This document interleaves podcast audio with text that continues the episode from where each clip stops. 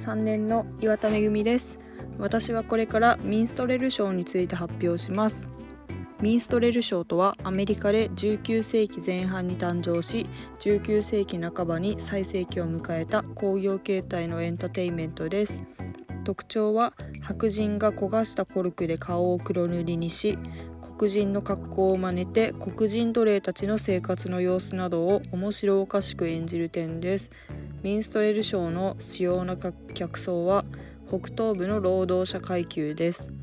当時のアメリカでは自分より下の人間を見下して楽しむという差別意識があり白人だけど比較的貧しい労働者階級は黒人を見下すことにより自分たちの階級による不安を解消していましたミンストレル賞は後に黒人自身が自らを黒塗りにして黒人を演じることもありました。I think the minstrel show is a very